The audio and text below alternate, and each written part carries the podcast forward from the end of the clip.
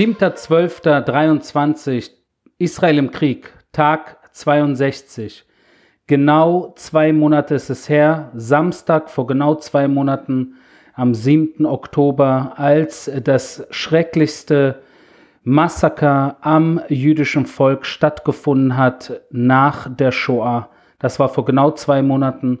Mir kommt es so vor, einerseits, als wäre es gestern gewesen, weil natürlich die Gesamtsituation mich sehr beschäftigt und ich ganz vorne mit dabei bin, wie ihr, wie ihr wisst. Andererseits kommt es mir manchmal so vor, als würde das zwei Jahre zurückliegen, weil in den letzten zwei Monaten so viel, so viel, so enorm viel passiert ist und, und ich irgendwie äh, gefühlt äh, statt zwei Monate zwei Jahre gelebt, gearbeitet, geschwitzt und gesprochen habe wo auch immer ich gesprochen habe und diejenigen, die mich verfolgen, wissen, ich bin sehr viel am Sprechen und bin die ganze Zeit unterwegs. Und das ist eine sehr, sehr intensive Zeit. Doch heute, wenn ihr so wollt, ist der erste äh, Abend des Chanukka-Lichterfestes. Und auf diesem Weg auch äh, Happy Chanukka an alle hier. Und genau an diesem ersten Abend des Chanukka-Festes, äh, muss ich sagen, habe ich im Gefühl, dass wir eine Art Turning Point erreicht haben im Krieg gegen die Terroristen im Gazastreifen. Und ich werde versuchen zu erklären, warum. Zuerst einmal nach wie vor leider 138 Geiseln nach wie vor in den Händen der Terroristen. Daran hat sich nichts geändert. Die schlechten Nachrichten sind heute, dass fünf israelische Soldaten ihr Leben im Kampf gegen die Terroristen im Gazastreifen verloren haben. Unter diesen fünf äh, Soldaten äh, befindet sich auch Gal Meir Eisenkot. Gal Meir Eisenkot ist der Sohn gewesen von dem ehemaligen Generalstabschef, Generalstabschef Gadi Eisenkot, der heute in der Politik ein enger Partner von Benny Gantz ist, auch ein ehemaliger Generalstabschef. Und der Sohn von Gadi Eisenkot, wie gesagt, hat heute im Kampf als Reservist im Gazastreifen sein Leben verloren. Was natürlich weh tut. Es tut genauso weh wie die anderen vier natürlich, die im Kampf ihr Leben verloren haben. Jedoch in diesem äh, Fall ist das natürlich symbolisch äh, ein starker, leider ein starkes äh, Zeichen auch für die Terroristen, wenn in diesem Kampf auch Söhne von hochrangigen Politikern und ehemaligen Chefs der Armee ihr Leben verlieren. Andererseits jedoch, und hier kommt, äh, warum ich über einen Turning Point spreche, ist es, äh, gibt es zwei Situationen, die jetzt äh, zum ersten Mal ans Licht kommen. Das eine ist, dass äh, äh, hunderte Terroristen im Kampf der letzten ein, zwei Tage nicht nur getötet wurden von der israelischen Armee, sondern mittlerweile immer mehr Terroristen sich auch ergeben. Tatsächlich sich ergeben, insbesondere in den Hamas-Hochburgen wie Sajaiya und Jabalia, aber auch Khan Yunis. Das sind die Gegenden, wo die Hamas äh, komplett eigentlich jedes Wohnhaus äh, unter ihrer Kontrolle hat, kann man sagen. Sie können dort ein- und ausgehen, wo sie wollen. Äh, Menschen, die dort wohnen, wohnen dort nur, äh, aber ihre äh, Objekte und Wohnungen und Krankenhäuser und Schulen sind eigentlich Militärkasernen der Hamas. Egal ob in Khan Yunis, in Jabalia, in Beit Khanun, in Sajaiya oder in Shati. Das sind alles Gegenden, wo die Hamas äh, sehr, sehr stark äh, unterwegs ist, die gesamten äh, Bezirke und Orte infiltriert hat. Und wenn in genau diesen Gebieten hunderte von Hamas-Terroristen sich langsam aber sicher immer mehr äh, auf die Straße begeben, äh, sage ich jetzt mal, und sich ergeben, und das haben wir heute auch im Videomaterial gesehen, dann ist das ein ganz, ganz klares Zeichen, dass das israelische Militär an den richtigen Orten äh, vorgeht und es der Hamas wehtut. Es tut ihr weh und ihre Terroristen fangen an, sich zu ergeben. Und das ist natürlich ein Game Changer. Das ist ein Turning Point. Und genau äh, das kommt zusammen mit einem anderen mit einer anderen Situation, die für mich auch eine Art Turning Point darstellt. Und zwar, dass immer mehr Bewohner im Gazastreifen, insbesondere in den Gebieten, die sich im südlichen Gazastreifen befinden, äh, insbesondere in Rafah an der Grenze zum Gazastreifen, wo die Kämpfe nach, nach, natürlich noch nicht so stattfinden wie in Khan Yunis jetzt oder im nördlichen Gazastreifen, dass dort viele der Zivilisten äh, mittlerweile verstanden haben, dass Schuld an der Gesamtsituation ist die Hamas Und sie fangen an, ein Stück weit zu rebellieren und ein Stück weit sich zu trauen, Hamas-Kämpfer, äh, Hamas-Terroristen, Uniformierte oder Hamas-Männer in Zivil, aber mit Waffe, die man dann kennt als Hamas-Terroristen, dass sie sie äh, anpöbeln, dass sie teilweise sogar mal einen Stein schmeißen und dass sie sie verfluchen. Und auch das ist eine Situation, die es so in den letzten Wochen nicht gab. Eine der Dinge, die da gesagt werden, ist zum Beispiel, ihr versteckt euch in euren Tunneln und überlässt uns hier oberhalb der Tunnel unserem Schicksal. Ihr seid verschwunden, euch sieht man nicht, ihr kriecht in euren Tunneln hin und her und überlässt uns unserem Schicksal, wenn das israelische Militär gegen euch vorgeht und auf dem Weg eventuell uns trifft.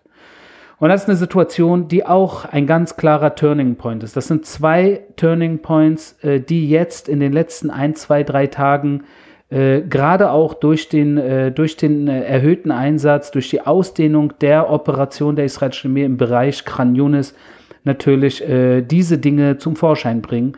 Und das sind positive, sehr positive Nachrichten. Wenn wir kurz aufs Operative im Gazastreifen eingehen, da haben wir da eine Situation, die natürlich auch wieder scheußlich ist, aber muss genannt werden. Gestern haben Terroristen zwölf Raketen auf Beersheba abgeschossen.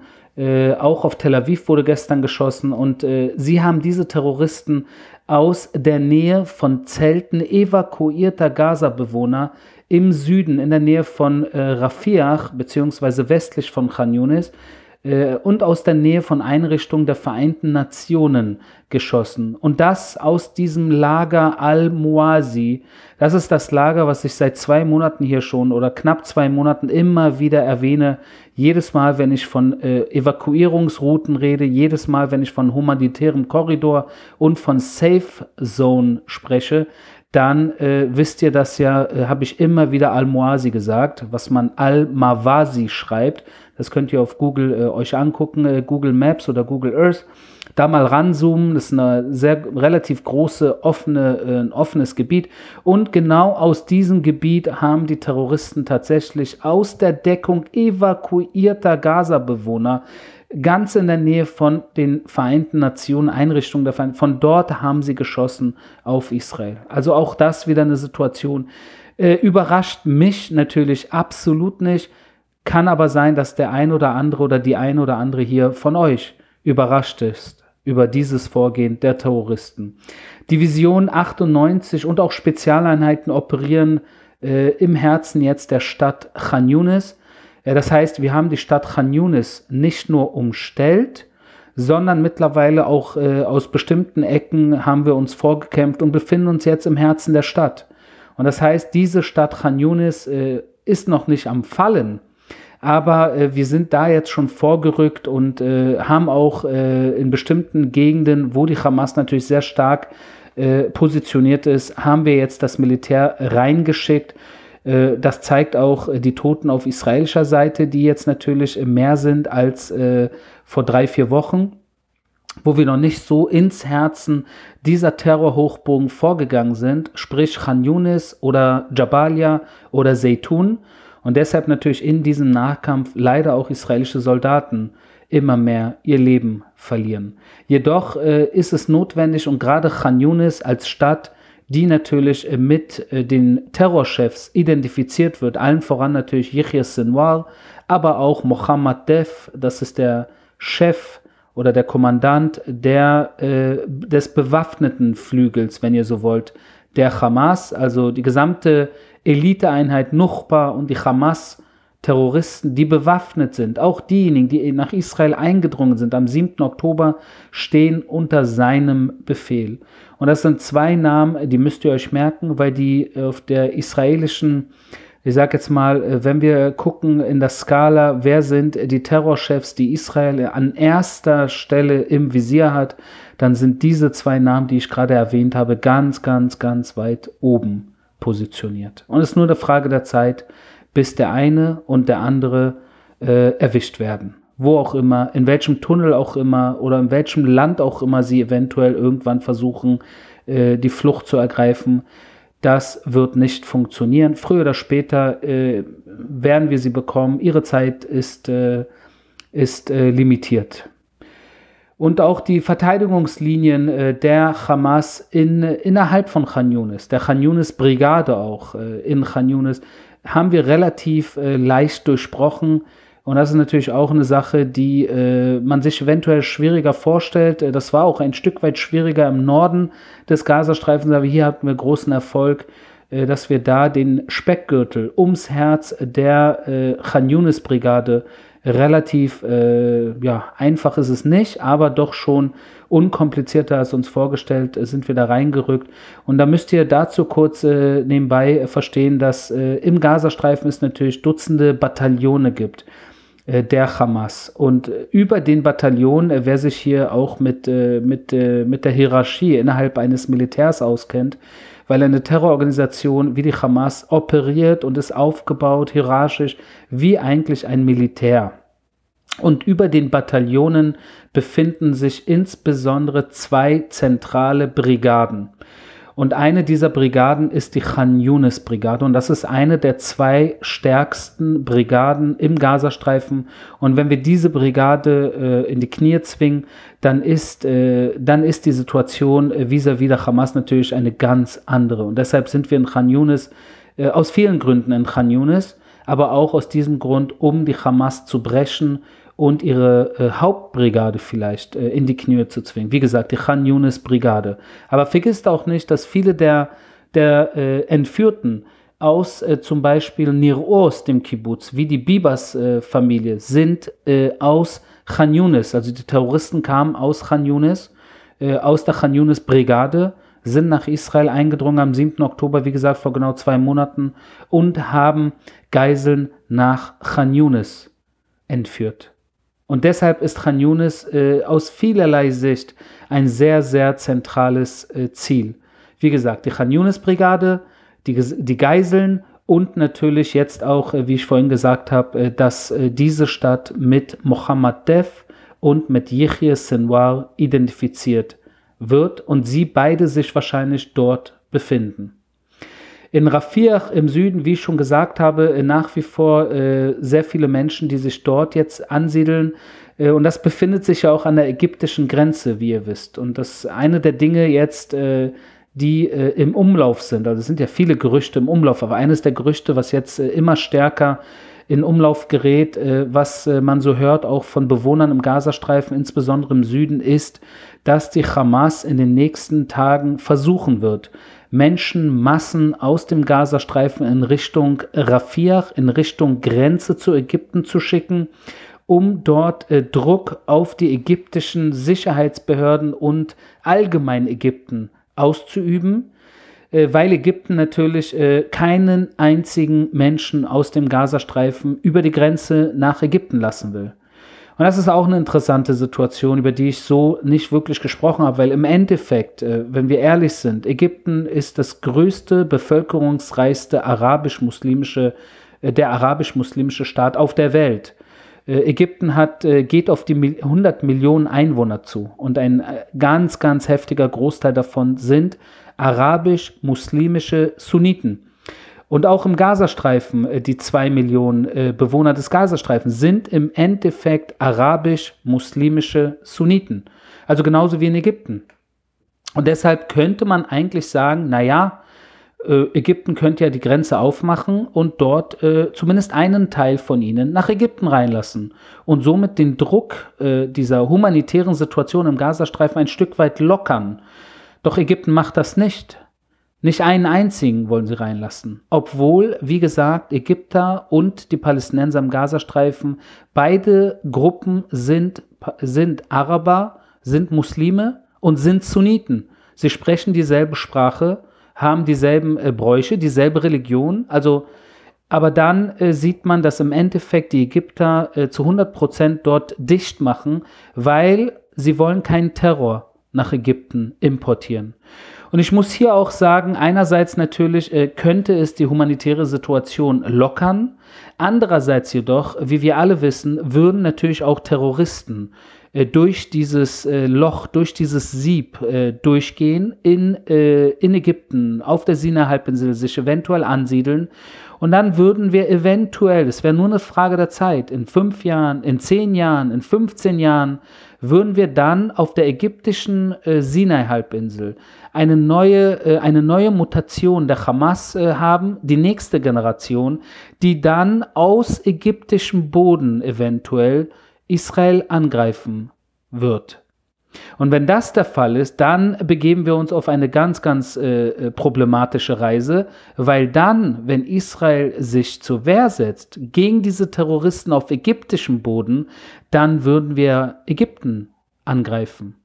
Und das ist natürlich eine Sache, ein komplettes Tabuthema. Also da, das ist eine Sache, die äh, absolut äh, nicht in diese Richtung, sollten wir absolut nicht gehen, weil Ägypten äh, Friedenspartner ist und Ägypten auch in dieser Situation jetzt äh, alles mit uns koordiniert in Sachen humanitäre Situation und auch die Lastwagen, die wir reinlassen nach Gaza und wie ihr wisst auch, äh, trotz Waffenruhe, die durch die Hamas letzten Freitag, also vor knapp einer Woche, äh, gebrochen wurde, lässt Israel nach wie vor Lastwagen rein mit Medizin, mit Wasser, mit Nahrung. Und jetzt auch, so hat der Staat Israel entschieden, immer mehr auch Treibstoff das, obwohl die Hamas die Waffenruhe gebrochen hat. Also das ist auch eine Situation, wo wir natürlich äh, mit den Ägyptern im Austausch sind und das gemeinsam, äh, sage ich jetzt mal, managen. Äh, zum Wohle, wenn man das so sagen kann, in einer Kriegssituation äh, der Menschen, in, äh, die evakuiert sind innerhalb des Gazastreifens. Äh, und eigentlich ist so, obwohl es komisch klingen mag, aber ich habe es jetzt gerade versucht zu erklären, es ist wahrscheinlich mit Blick in die Zukunft äh, das Richtige, dass Ägypten äh, niemanden reinlässt nach Ägypten, äh, zumindest keine Männer. Frauen und Kinder könnte man noch drüber diskutieren, aber ich bin kein Ägypter und ich entscheide nicht für Ägypten und es ist, wie es ist. Wenn wir kurz nach Libanon schauen, auch nach wie vor leider täglicher anhaltender Beschuss. Erst heute wieder ein israelischer Zivilist getötet durch einen Angriff aus dem Libanon. Und auch aus dem Jemen wurde gestern äh, versucht, auf Israel zu schießen, äh, wurde dann natürlich, also das Flugobjekt wurde erfolgreich abgeschossen äh, auf dem Weg Richtung Israel. Das sind alles Situationen, die irgendwie mittlerweile so, ja, Alltag sind. Genauso wie der Antiterrorkampf in palästinensischen Gebieten im Westjordanland, sprich Judäa, Samaria. Das sind Dinge, die ich eigentlich ich habe ein Gefühl, vielleicht wäre das auch, äh, wären das auch gute Neuigkeiten, wenn ich heute äh, sage, äh, Hisbollah beschießt, Jemen beschießt und Antiterrorkampf in, im Westjordanland.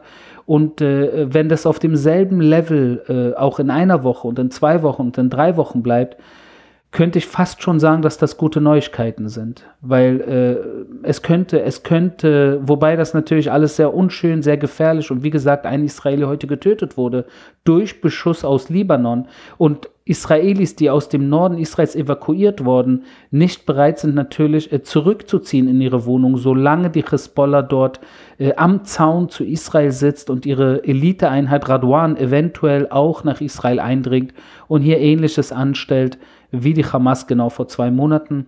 Und deshalb ist das alles äh, nicht perfekt. Jedoch könnte hier eine viel schlimmere Situation äh, passieren. Ein Flächenbrand, äh, der natürlich, den Israel nicht will, den Israel nicht wünscht. Allgemein hatte Israel auch nicht die Situation mit dem Gazastreifen sich so gewünscht. Doch jetzt sind wir mitten in dieser Situation und jetzt wollen wir es richtig machen.